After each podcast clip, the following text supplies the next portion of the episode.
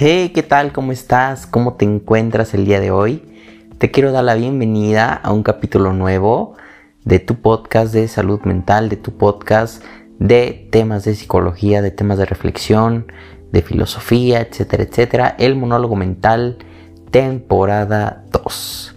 Sean todos bienvenidos a un capítulo nuevo de esta temporada. Seguimos con la temática de heridas de la infancia, último capítulo. Eh, quiero avisarles a todos que durante este mes de diciembre estoy planeando un, eh, como algo así como un empezar el año con el pie derecho. Por ende voy a intentar sacar durante esta semana de diciembre un capítulo nuevo cada semana. Así que activa las notificaciones, avísale a tus amigos, comparte este capítulo, ya sabes que así me apoyas muchísimo a seguir creciendo. Recuerda que estamos en todas las plataformas de escucha, incluso le puedes decir a Alexa que reproduzca este podcast. Bueno, viendo dicho esto, vamos a comenzar. Espero te encuentres increíble, espero tu día se encuentre de maravilla. El día de hoy, como lo dije, vamos a continuar con esta serie de capítulos donde hemos hablado sobre las heridas de la infancia, sobre cómo podemos eh, sobre cómo cargamos y adquirimos estas heridas en algún momento de nuestra niñez y cómo éstas son llevadas a la adultez y se manifiestan en diferentes comportamientos, en diferentes conductas, ¿ok? Eh, como lo dije, recuerda que nadie está exento de estas heridas e incluso podemos tener más de una. ¿Podemos vivir con ellas? Claro que sí. ¿Cuándo es cuando debemos prestarles atención? Cuando nos están causando algún tipo de malestar, cuando ya no estamos siendo totalmente funcionales. Ok, habiendo comenzado esto y hablamos sobre las otras cuatro heridas, nos queda una más. En esta ocasión, como lo dice el título, vamos a hablar sobre la injusticia. La herida emocional de la injusticia se origina cuando los padres o cuidadores principales del infante son fríos y rígidos. Y, justamente eh, esta herida se da con un estilo de crianza autoritario, es decir, donde no le permites al infante opinar, donde no le permites al infante entender el porqué de las decisiones, es decir, que te castigan sin haberte explicado el por qué, que te castigan sin, motivo, que no te preguntan cómo te sientes, que te ignoran, vaya.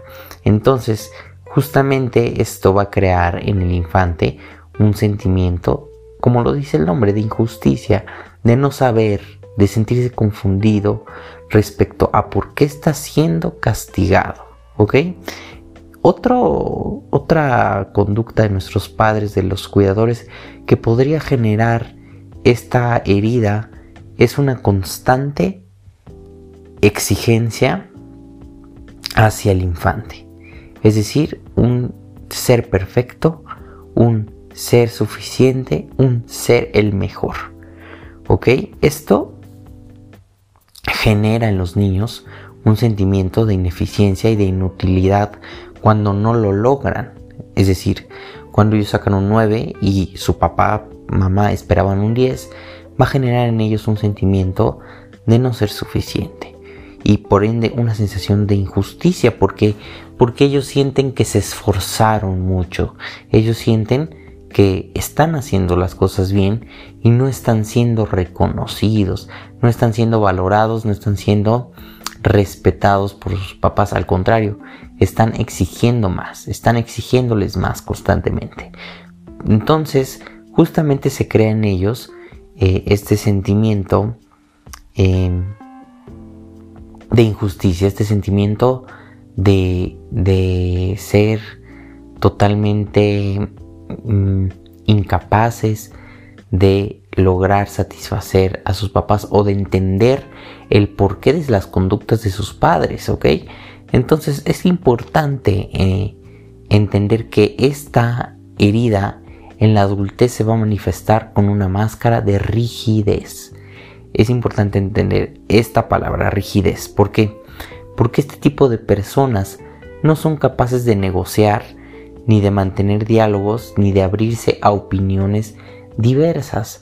Normalmente son personas que pues se mantienen eh, con un argumento, con una opinión y la mantienen y la mantienen y no se permiten escuchar más allá ni y les cuesta mucho trabajo aceptar otros puntos de vista y formas de ser diferentes a las suyas o a los esquemas a los que ellos están acostumbrados. Dan mucha importancia a las creencias y a los valores, expresando constantemente juicios morales hacia los demás como verdades absolutas y extremas. ¿Ok? Es decir, suelen criticar, suelen juzgar, suelen como traspasar esa injusticia que ellos vivieron a otras personas en la adultez. En general sus intenciones de estas personas es alcanzar el poder, la importancia, ¿ok? Entonces justamente ellos tienden a buscar puestos de trabajo donde tengan poder, posiciones de la sociedad donde se sientan poderosos, donde se sientan reconocidos, donde ellos tengan la capacidad de decidir quién sí y quién no. ¿Ok? Habiendo dicho esto, cabe mencionar que estas personas, eh, su vida gira en torno mucho al orden y al perfeccionismo. ¿Ok? Entonces, pues, esta herida se manifiesta eh, de estas maneras y también este tipo de personas suelen ser muy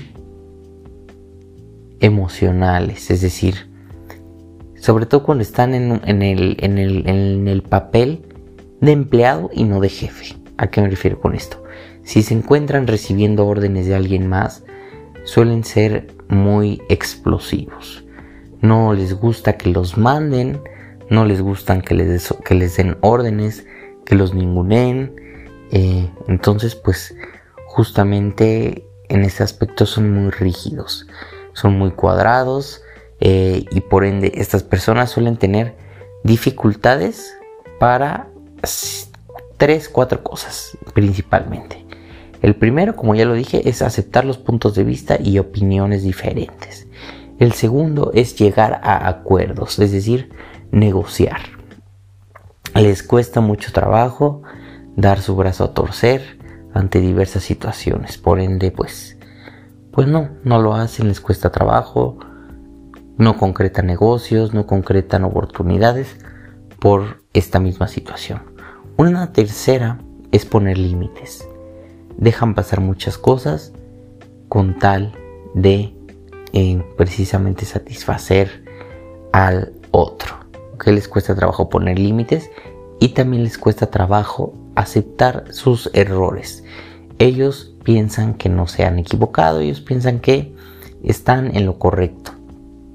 Muchas veces son considerados como personas testarudas, como personas eh, un poco egoístas y como personas narcisistas, ¿ok? Eh, eh, es importante mencionar también que en orden de aparición la persona con esta herida va a conectar con las siguientes conductas. La primera es la autoexigencia, es decir, son personas que constantemente se están presionando, se están estresando, se están empujando a ser mejores, ¿ok? Un segundo comportamiento es que son en extremo ordenados. Les gusta que las cosas estén en su lugar y que no se muevan. Les gusta que las cosas se mantengan tal y como ellos las dejaron, como ellos lo pensaron, como ellos lo tienen. Porque eso es eso afecta su estilo de vida, eso afecta lo de arriba, la autoexigencia y el tercer punto que es el que voy a mencionar, que tiene que ver con el alto perfeccionismo, ¿ok? Son personas que buscan ser perfectas, que buscan la excelencia. ¿Por qué? Porque piensan que si algo es perfecto, es justo, es lo que debe de ser. Es decir, si mi, mamá, mi papá me exigían 10 y saco 10, así es como es justo. Si saco 9, no lo es, no lo soy, no soy perfecto, no soy justo, no lo merezco, ¿ok? Un cuarto punto, un cuarto comportamiento es que eh, tienden a sentirse impotentes ante diversas situaciones que ellos no pueden controlar. Por ende, esto les puede provocar muchos problemas relacionados al estrés y a la tolerancia a la frustración. No les gusta cuando las cosas no les salen bien, se frustran, se sienten impotentes y cuando se sienten impotentes tienden a tener explosiones emocionales de ira. ¿Ok? Y eso nos lleva también a un siguiente punto que es detestan y no les gusta la autoridad.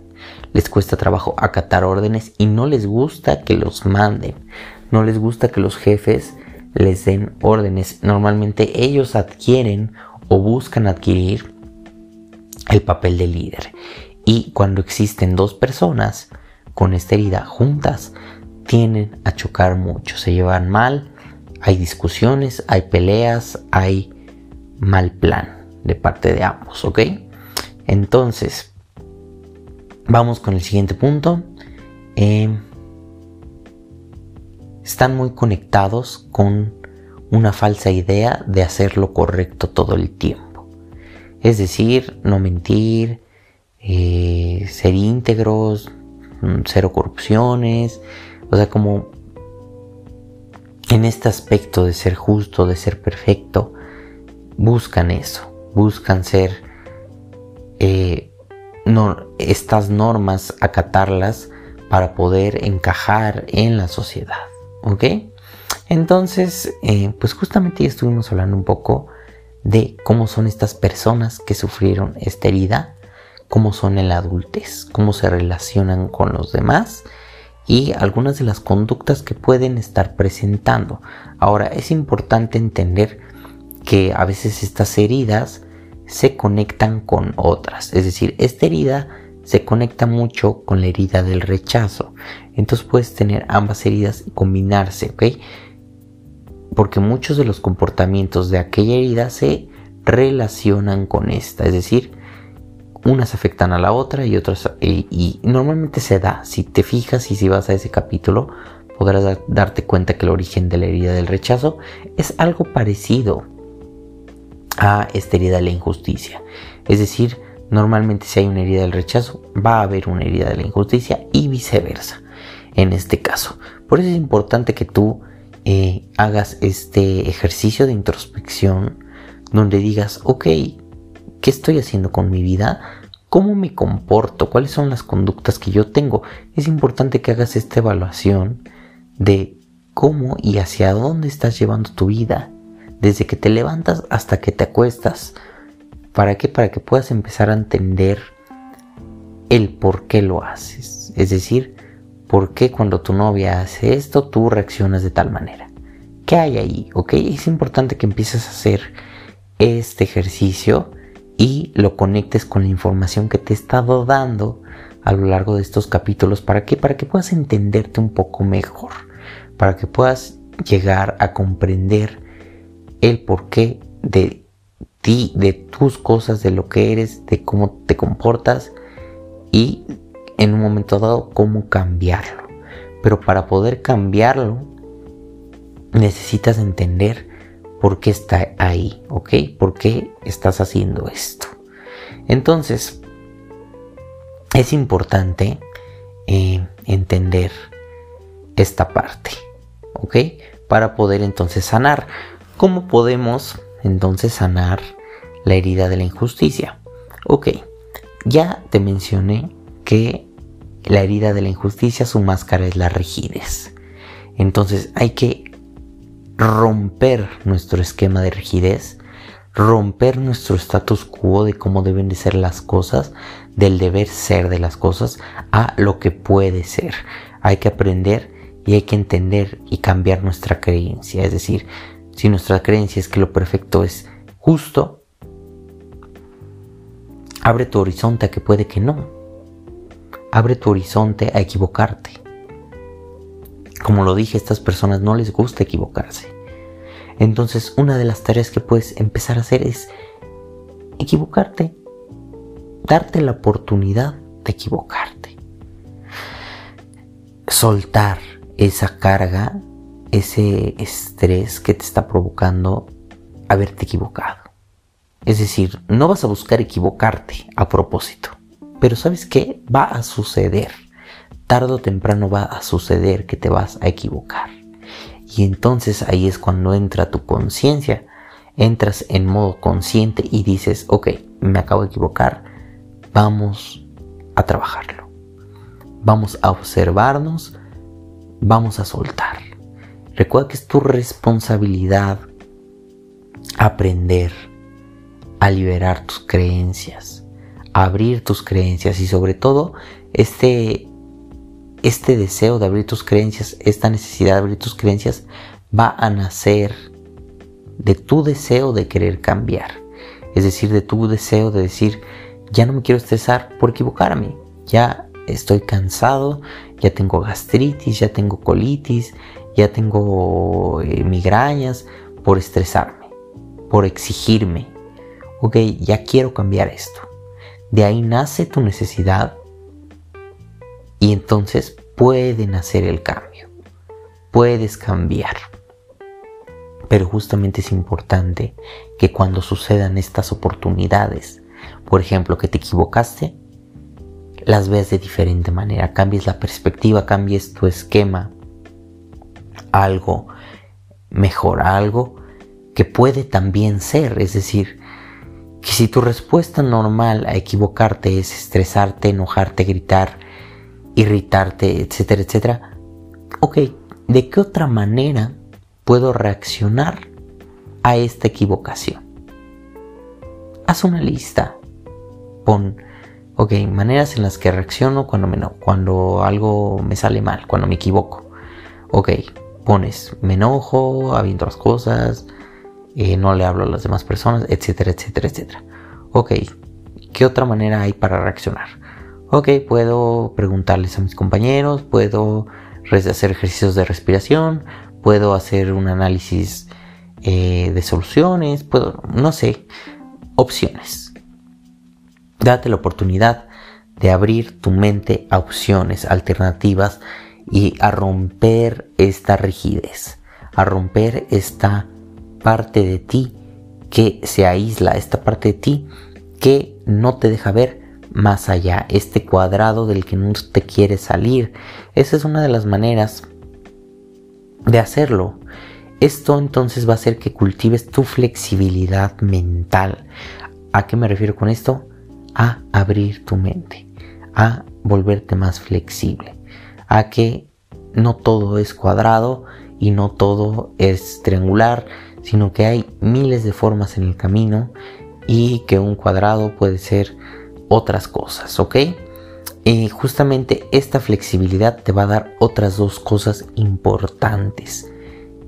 Tolerancia, que es algo que les cuesta mucho trabajo a las personas, son poco tolerantes consigo mismo y con los demás. Y confianza en los demás. Son estas dos cosas que te va a dar la flexibilidad, ¿ok? Entonces, pues justamente tienes que empezar por ti. Tienes que empezar por ti, tienes que aprender a identificar tus emociones, identificar tus sentimientos y a la aceptación de estas ideas, ¿ok? A la aceptación, es decir, otro ejercicio que puedes hacer, si estás en una conversación, en una discusión con otra persona y no te parece su opinión, no explotes, no, no, no, no, no reacciones de mala manera. ¿Por qué no intentas entender su punto?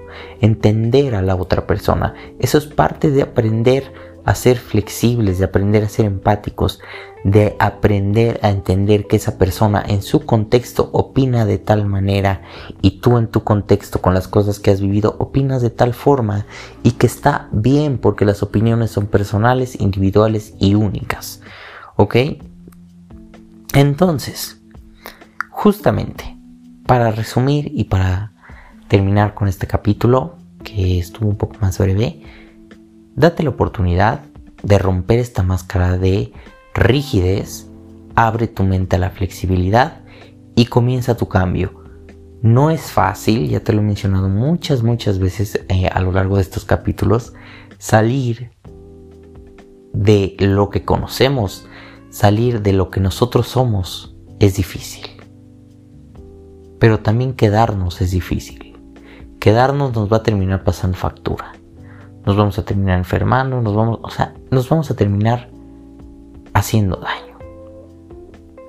Ahora sí que es cuestión de que tú escojas la dificultad por la que quieres pasar y darte cuenta que en este proceso no estás solo o sola.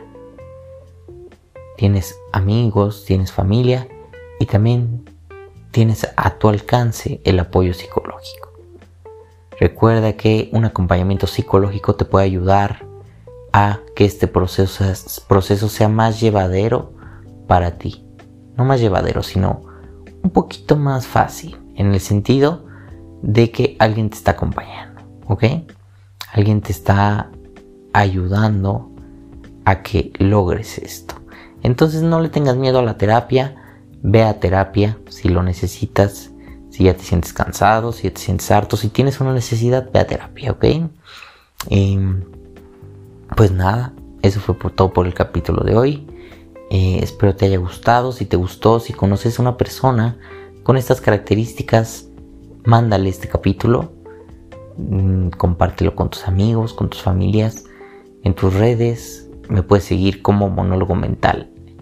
Eh, estamos en Instagram, en Facebook, ahí estamos. Subimos eh, bastantes infografías, frases motivacionales a veces. Entonces ahí estamos, ¿vale? yo me llamo Rodrigo, soy tu conductor en este podcast. Espero te haya gustado. Te mando un fuerte abrazo. Espero te encuentres increíble. Y nos vemos la siguiente semana. Adiós.